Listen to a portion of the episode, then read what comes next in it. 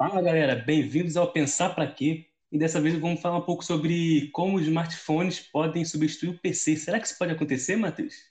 Com toda certeza, daqui a alguns anos. Tu que está estudando mais esse cenário, como que vai acontecer? O meu PCzinho aqui vai ficar só no meu telefone, é isso mesmo? Então, Meu é, PC de quilos? o que que acontece? A gente já tem isso hoje com os notebooks, só que os notebooks eles têm uma limitação muito grande, porque eles têm um grande problema de superaquecer, né?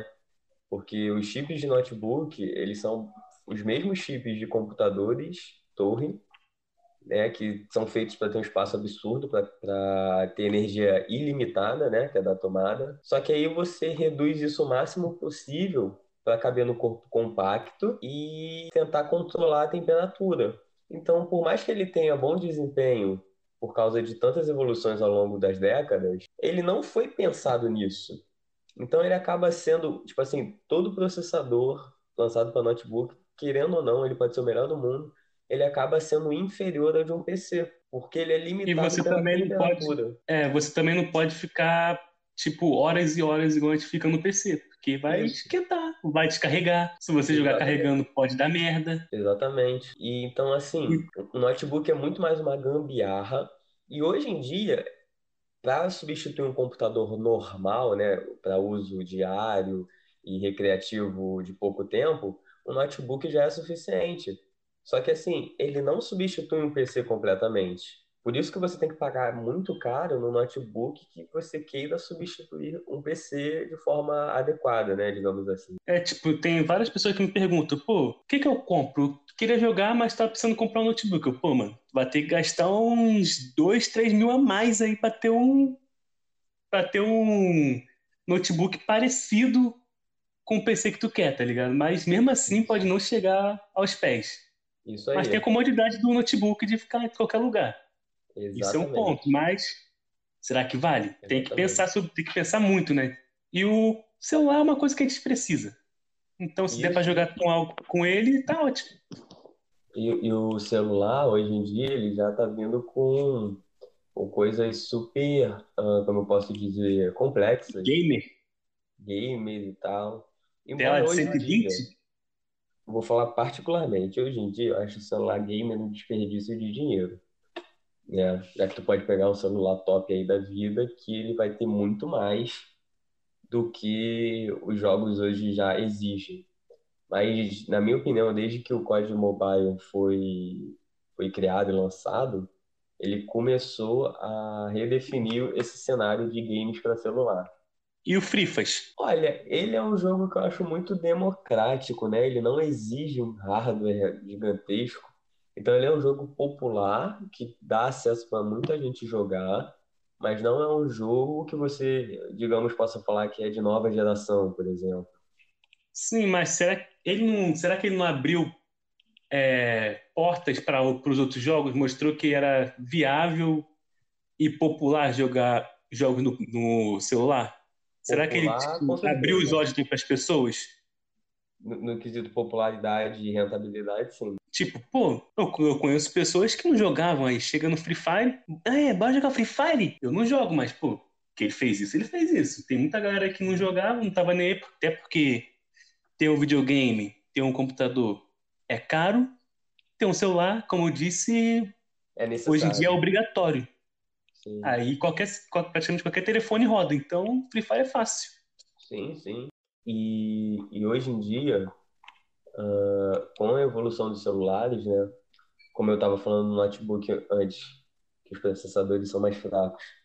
Ah, alguns benchmarks de processadores, há poucos anos atrás, já estavam batendo alguns em 5, se eu não me engano, de oitava geração de notebook. Justamente porque a plataforma ARM, que é onde os chips são, os chips de celulares são baseados, foi feita para trabalhar com energia mais limitada e com aquecimento mais limitado.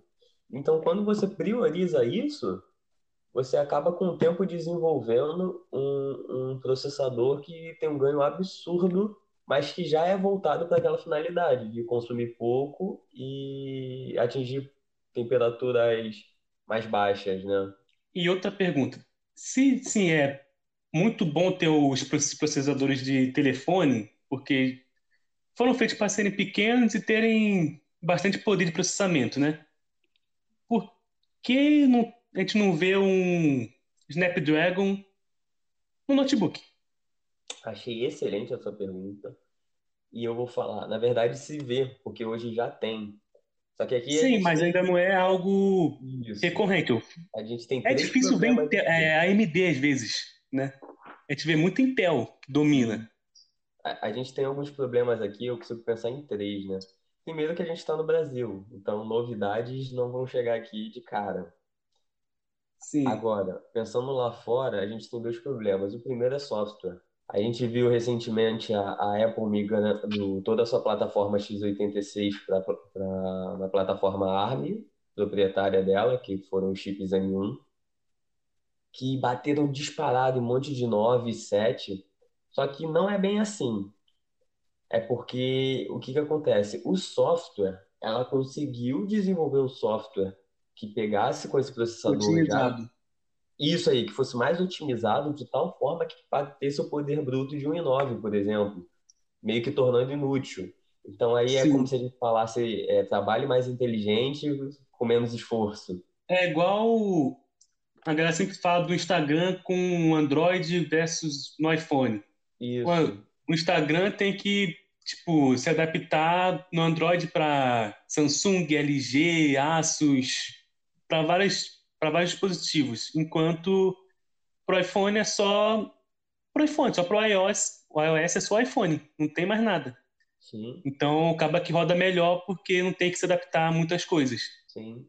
Mas também comparando de Apple para Apple, eu vi um comparativo, né, assim que o M1 foi lançado, de um MacBook Pro, se eu não me engano, com uma placa de vídeo top com i9, levando uma surra de um M1, eu acho que no Premiere. Pô, como é que você tem a melhor placa de vídeo do mercado, melhor, entre aspas, né? O melhor processador também do mercado, tomando uma surra de um chip teoricamente de celular. Teoricamente, né? Porque ele foi desenvolvido para PC, mas falando assim, né? Como é que você vê isso? Porque os chips ARM, eles têm um desenvolvimento diferente.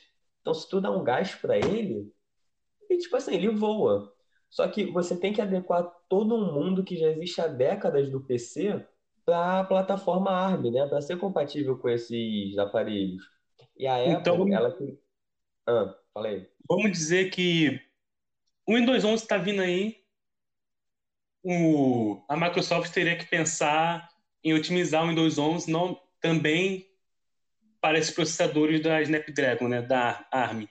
Perfeito, perfeito, isso aí porque a Apple ela criou um tradutor né, de programas, que é o Rosetta 2, que simplificava muito isso. Então, se eu criei um aplicativo para o macOS, padrão né, de computador e tal, e quisesse transferir para ser compatível com esses chips, o, o, esse tradutor ia fazer a maior parte do trabalho e ia simplificar muitas coisas para mim. Então, eu estaria disposto a fazer.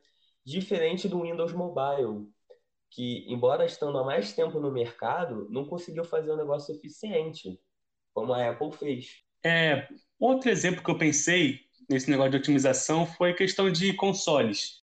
Normalmente a gente vê a potência real do console quando sai o jogo da própria empresa, da Sony, vai lá e lança o God of War para o Play 4, vamos dizer assim.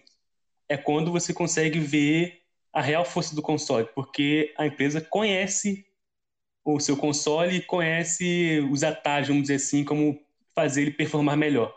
Seria tipo, tem que saber como fazer esses processadores performarem melhor nos outros sistemas, né? Isso aí, até porque a Microsoft, como sempre, né, o Windows só quis encaixar um Windows que já existia no mobile, fazendo, não vou falar gambiarras, né, mas dando alguns jeitos. A Apple ela realmente tentou traduzir tudo que ela conseguiria para migrar completamente a plataforma. Tanto é que a previsão, se não me engano, é em 2023 já ter todos os computadores com os novos chips da Apple, enquanto a Microsoft já está alguns anos trabalhando com isso E como você mesmo falou, você não vê em todo lugar um notebook com, com ARM. Eles não avançam tanto. Com Snapdragon, e, e mesmo os que você vê, ainda tem uma grande limitação nesse quesito de aplicativos e tal. E, Matheus, como estão falando em praticidade, né? Até mobile, e o DeX? Como que você acha que vai funcionar? Se vai ser daqui para frente, se vai ser algo útil ou se vai tipo cair no esquecimento daqui a um tempo? Uh, eu acho que, na verdade, ele tem tudo para para ser o próximo passo, pelo menos para as pessoas comuns, né?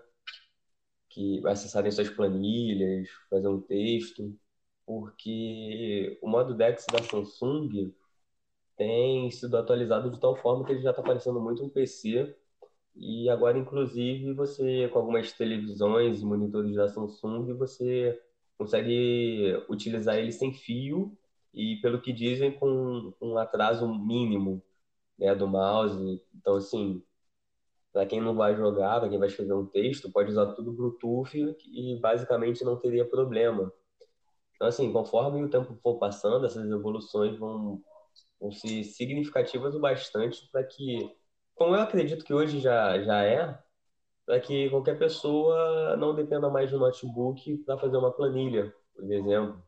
Pode usar, usar o seu celular, um tablet, conectar no monitor de casa e ter muito mais conforto, né? Ou levar para qualquer lugar. Isso seria um avanço enorme, né? Oi? Isso seria uma, muito bom, porque você não precisa ficar com o notebook e o telefone. Você compra Sim. um, aí, tipo, vamos dizer que você economize o seu dinheiro que você compraria um notebook e compra um telefone melhor. Sim, Por sim. exemplo, a Samsung tem o, o Premiere Rush, né? Se eu não, se eu não me engano. Isso você pode aí. editar o vídeo no computador e depois, pô, tem que sair, tá? Eu vou lá e edito na, no caminho do Sim. local que você tem que sair, vamos dizer assim. Sim, sim, perfeitamente, porque levando em consideração, né, que esse deve ser o futuro, né, é, miniaturizando o poder, né, deixando, deixando ele mais portátil, só que diferente dos notebooks, sem cobrar um preço alto ou sem ter uma limitação, acho que esse é o caminho. Principalmente que eu acho que a LG, eu não, não tenho certeza se é a LG, mas que também outra empresa, além da Samsung, está com esse com essa ideia de de abrir o ecossistema para transformar num PC. Eu não lembro se é a Motorola, se era LG, mas que também estavam criando um sistema parecido. Já há rumores há alguns anos do Windows, do, da Google, colocar isso no Android é. de forma nativa. Obviamente não tão bem trabalhada, mas de uma forma que você possa usar. Então, assim, eu vejo isso como se a sociedade aceitar isso, né? Se tiver uma, um bom marketing, esse pode ser o futuro. E é bom que dá muita praticidade, né? Não, não tem muita, não tem muito mistério. Antigamente, e... no, no, no, na Samsung era só você plugar o cabo num monitor e já funcionava tudo. Sendo Bluetooth, é mais fácil ainda. E com essa evolução do, do celular, você e o PC também cada vez evoluindo mais rápido, né? Deu uma paradinha nessa pandemia, porque é pandemia, mas vem evoluindo bastante. O que você acha dos consoles? Será que eles vão diminuir? Vão, vão sumir ou eles vão se remodelar? Então, achei interessante você ter falado isso, né? Porque a gente tem algumas empresas que investiram em streaming de jogos, né? Muita gente Sim. não leva fé, principalmente no Brasil, causa da dificuldade na tecnologia e na internet. Mas hoje eu vejo que está se tornando mais acessível do que comprar hardware, por exemplo. Está com preço absurdo. É, e se a gente levar em consideração que existem empresas como a Google e a Nvidia, por exemplo. A Google ela iniciou esse projeto, né, que era o Stadia, e foi um fracasso completo. Mas a Nvidia está com o seu GeForce Now, que muitas pessoas estão falando super bem. A Microsoft pretende também, se não me engano, com a xCloud, fazer alguma coisa bacana. Então, assim, tudo vai depender do tempo e do, e do local certo é, onde isso vai ser lançado, né? Porque no Brasil, se, por exemplo, né, se um aplicativo desse conseguir ser usado com uma internet mais limitada, digamos, de 10 ou 15 gigas de forma satisfatória, né? Nada Megas. 4K. Se fosse um 1080-30, 1080-60, o, o povo que não tem condições para comprar hardware faria festa, igual faz com Netflix, com a Amazon. Então, assim, eles ganhariam o serviço na assinatura de forma absurda. Sim, e se eu não me engano, a Sony já faz isso, só que não tem aqui, com jogos antigos deles. Não tem aqui no Brasil, mas acho que lá fora tem. Que eles botaram jogos antigos, porque no Play 4 não tem a retrocompatibilidade, né? Então, o pessoal quer jogo antigo, quer jogar um God of War 1 no Play 4. Então, se eu não me engano, eles colocaram esse, esse sistema. Não vejo muito ninguém falando sobre. Não sei se deu muito certo, mas eles já estão tentando fazer. Eu achei interessante, né? E, de certa forma, isso vem com uma tendência do mercado que na pandemia aumentou muito, que é a própria questão do online, né? Hoje em dia, empresas e, e órgãos do governo, né? Talvez devesse também aprender com essas empresas que a nuvem está fazendo muito sucesso, porque você tem uma grande empresa como a Microsoft, por exemplo, que pode investir milhares num computador que vai atender uma demanda proporcional ao investimento. E no caso sai mais barato do que você comprando essa peça que não vai te entregar tanto, né? É só a gente falar do notebook. Ah, por exemplo, eu pago 3 mil no notebook, só que ele não vem nem placa de vídeo no Brasil. Se eu pagar 5 mil, eu consigo um com uma placa de vídeo. Mas se uma empresa pagasse 10 mil em um computador, ela conseguiria rodar para ela, para mim e para mais outras. Entendeu? Então, acho que, que esse pode ser de fato o futuro, principalmente agora com 5G, né? Acho que a gente tem, tem bons tem boas chances, né? De ver um futuro mais completamente online. Mas será que os consoles vão deixar de existir daqui a um tempo ou eles vão continuar, eles vão continuar como estão? Lançando, sei lá, 5, 7 anos. Ou eles vão poder também, talvez, só virar um deck? Ou você vai virar um PC ainda? O que você acha desse console? Cara, eu acho que, que é muito difícil Principalmente se a gente falar dessa geração aqui, que gosta muito das coisas físicas. Sim. E, tipo assim, é, parece piada isso, mas um console é um bom investimento, né? É só a gente ver no computador que para jogar, por exemplo, por mais que você possa fazer tudo, teu computador vai durar uns dois anos com aquela qualidade, né? E, pô, o PS4 ficou quanto tempo aí? Seis anos. Se tu levar. 2013, eu acho que ele lançou, ah. ficou muito tempo. Cara, é, imagina, se tu levar em conta, por exemplo, uma placa de vídeo, só a placa de vídeo tem o mesmo preço de um console lá fora, né? É, o... Somente agora com essa inflação, né? O console você compra, você tem que ter os cuidados anuais de limpar essas coisas, mas, pô, vale a pena. Você vai ficar com ele por uns 5, 6 anos aí, talvez mais. Até mais, porque Estamos no 5, vai lançar o 6, mas por mais um aninho ali, um aninho e meio, vão continuar tendo suporte. E os jogos vai ficar mais tempo ainda. Sim, sim.